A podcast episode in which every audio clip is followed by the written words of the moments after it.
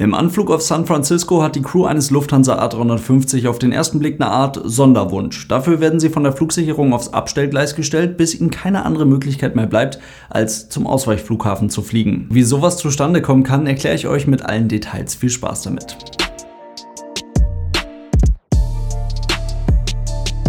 Und damit hallo und ganz herzlich willkommen. Ich hoffe, es geht euch gut. Dieser Flug hat vor ein paar Tagen eine ganze Menge Aufmerksamkeit bekommen, als ein YouTube-Video dazu veröffentlicht wurde.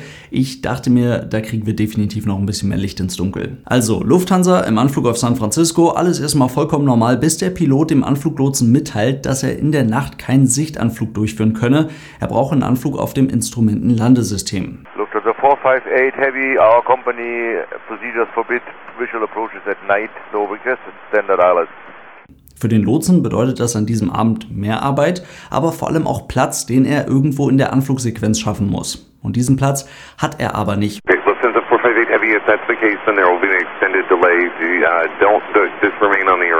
Und so lässt er den Lufthansa Airbus eine Schleife nach der nächsten fliegen, während alle anderen anscheinend vollkommen problemlos landen können. Und irgendwann geht dann halt der Treibstoff zur Neige.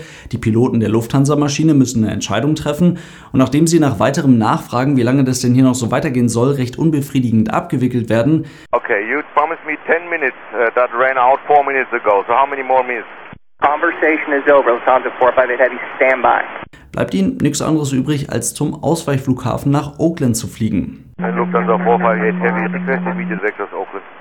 Und das ist offensichtlich ein ziemlich enttäuschender Ausgang. Und das jetzt nochmal langsam. Lufthansa 458 von München nach San Francisco kam an diesem Tag erst mit gut zwei Stunden Verspätung und damit erst in der Abenddämmerung in München los und flog dann in etwas mehr als elf Stunden so mehr oder weniger im Halbdunkeln bis nach San Francisco. Begann dort dann den Anflug auf den Flughafen um kurz vor 8 Uhr abends. Und damit im Dunkeln, anders als bei so gut wie allen anderen Lufthansa-USA-Verbindungen. Die fliegen und landen bis auf wenige Ausnahmen tagsüber, wenn es noch hell ist. Die Piloten holen sich dann kurz vor Beginn des Anfluges die aktuellen Informationen Informationen des Flughafens über die sogenannte ARTIS. Dort bekommen Sie Infos über die aktuellen Windverhältnisse, Temperatur, Luftdruck und den zu erwartenden Anflug.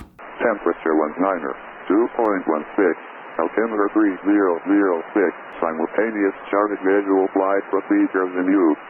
Simultaneous Charted Visual Flight Procedures in Use for Runway 28 Left und 28 Right. Klingt kompliziert, ist aber charted, das heißt, mit der richtigen Karte dazu ist es gar nicht mehr so kompliziert. Und am Flughafen San Francisco hat man wirklich ziemlich genaue Vorstellungen davon, wie ein Flugzeug einen Visual Approach fliegen soll.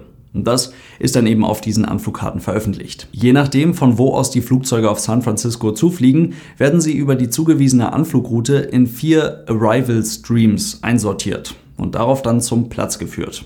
Die bevorzugte Landebahn in San Francisco ist die 28 Right, also die rechte von den beiden parallel zueinander verlaufenden nach Westen ausgerichteten Bahnen. Reicht die Kapazität der 28 Right für die Anflüge nicht aus und das Wetter lässt es zu, dazu gleich mehr, dann wird auch die 28 Left für Landung genutzt. 28 Left und 28 Right verfügen beide über ein Instrumentenlandesystem, also ein ILS Approach.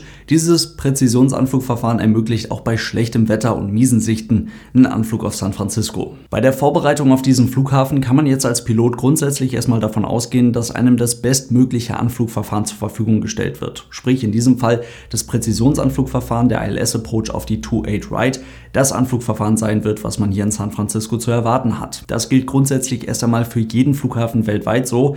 Es gibt aber gute Gründe, unter bestimmten Bedingungen davon abzuweichen. Effizienz und Lärmschutz sind hier tatsächlich die beiden großen entscheidenden Punkte und beides trifft auf San Francisco zu.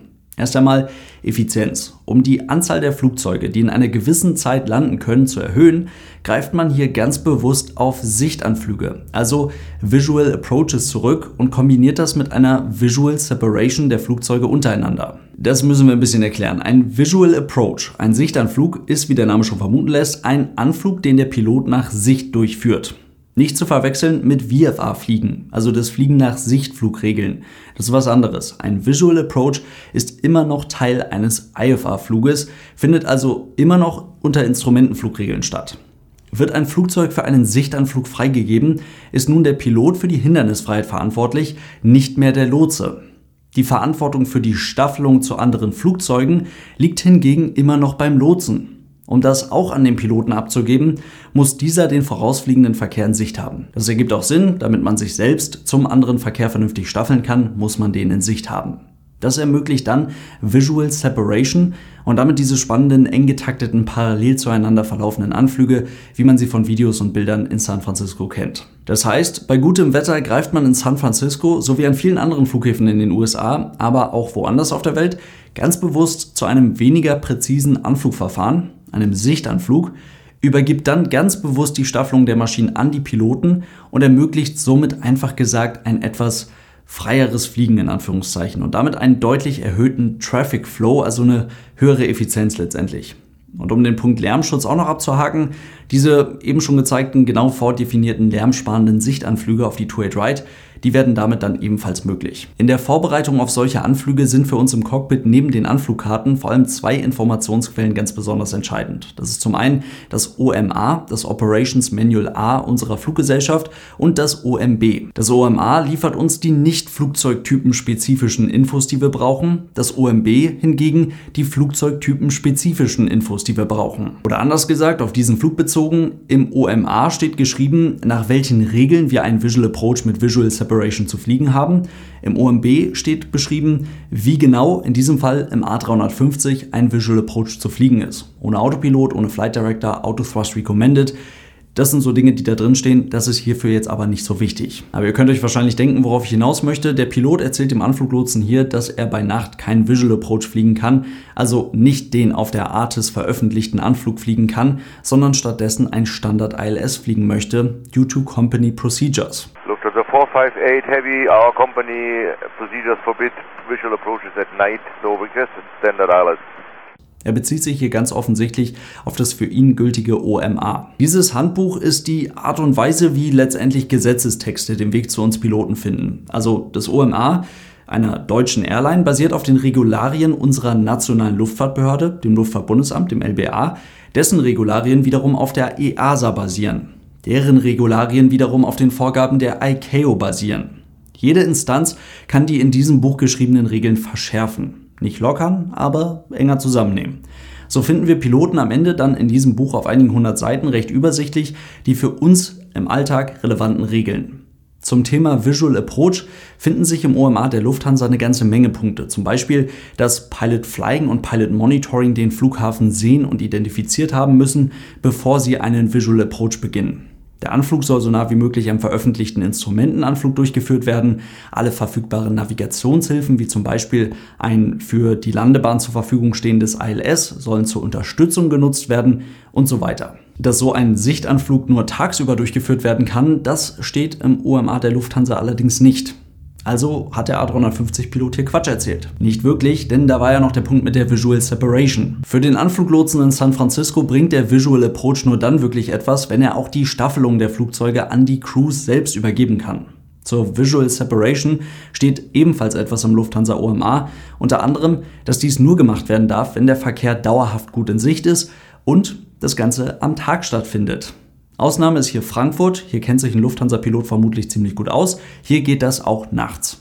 Was die Lufthansa-Crew also tatsächlich nicht durfte, ist nachts außerhalb der Homebase die Visual Separation zu anderem Verkehr zu übernehmen. Und das ist gut nachvollziehbar und definitiv keine Lufthansa-Besonderheit oder ein Sonderwunsch oder sowas, sondern ganz normal und gut begründeter Standard. Das dem Lotsen jetzt zu erklären, dass man einen Visual Approach durchführen könnte, aber Visual Separation bei Nacht nicht machen kann, das ist aber nicht praktikabel, sondern hier sollte stattdessen einfach ein Request ILS ausreichen, um den entsprechenden Anflug zu bekommen. Alles, was wir bis jetzt besprochen haben, ist für einen Piloten einsehbar und Teil einer guten Vorbereitung auf einen neuen Flughafen. Was ein Pilot, der San Francisco anfliegt, nicht wissen muss, ist, dass diverse Zwischenfälle in der Vergangenheit gezeigt haben, dass Sichtanflüge auf diesen Flughafen gerade bei Nacht für nicht heimische Airlines ein vermeidbares Fehlerpotenzial mit sich bringen, was auch der Grund dafür ist, dass einige Fremd-Airlines auch an diesem Abend einen ILS-Anflug erhalten haben. Und falls ihr euch jetzt fragt, okay, aber wenn das offensichtlich nicht funktioniert, warum passt Lufthansa die Regularien für den Flughafen San Francisco nicht ganz einfach an, sodass auch bei Nacht eben Visual Separation und so weiter möglich ist? Das ist nicht ganz so einfach, denn bevor so etwas für einen bestimmten Flughafen geändert werden kann, muss erst einmal eine Risikobewertung stattfinden. Und diese Risikobewertung hat aber schon an anderer Stelle stattgefunden und hat erstmal überhaupt dafür gesorgt, dass die Regularien heute so aussehen, wie sie aussehen. Und wie gesagt, das ist nicht Lufthansa-spezifisch, sondern internationaler Standard und gilt so auch für viele andere Fluggesellschaften. Es mag Airlines geben, die davon abweichen in San Francisco, aus, aus ihrer Sicht an guten Gründen, aber erstmal ist das Standard und kein Sonderwunsch. Am Ende steht dann eine ganze Liste an Dingen, die man aus diesem Fall lernen kann. Beide haben ganz klar einen Punkt, Lotse und Pilot. Beide machen ihren Job und die Sicherheit des Flugzeuges war in keinem Moment beeinträchtigt. Trotzdem stellt sich die Frage, wie es einem Anfluglotsen nicht möglich sein kann, in 40 Minuten Wartezeit weder einen ILS-Anflug an einem internationalen Flughafen zu ermöglichen, noch eine belastbare Aussage zu treffen, wie viel Wartezeit man hinnehmen muss. Es ist zu hoffen, dass sich im Nachhinein intern abschließend klären ließ, ob wirklich die schiere Anzahl an Inbounds dies verhindert hat, also letztendlich dann die Verspätung und ein für Lufthansa dann nicht mehr vorhandener Slot dazu geführt hat, dass das hier nicht mehr gepasst hat, oder ob es hier eventuell durch die Erzählung von irgendwelchen Company Procedures zu einem Missverständnis kam, das durch ein einfaches Request ILS nicht aufgekommen wäre. Die Entscheidung der Lufthansa-Crew nach Oakland zu fliegen ist hingegen sehr gut nachvollziehbar, denn San Francisco war für sie faktisch dicht und nicht anfliegbar. Und so bleibt am Ende die vielleicht etwas ernüchternde Erkenntnis, dass man hier mit San Francisco einen Flughafen sieht, der offensichtlich am Limit arbeitet, eventuell sogar ein bisschen über sein Limit hinausgeht. Und Solange das so ist, kann es auch immer mal wieder zu einer solchen Situation kommen. In diesem Sinne soll es das heute gewesen sein. Vielen Dank fürs Zuhören. Ich hoffe, es waren ein paar spannende Infos für euch mit dabei. Denkt dran, ihr findet das Ganze natürlich auf YouTube und falls ihr die Podcast-Version der Aero News unterstützen wollt, dafür gibt es auch eine Patreon-Seite. Vielen Dank für euren großartigen Support. Bis zum nächsten Mal und tschüss.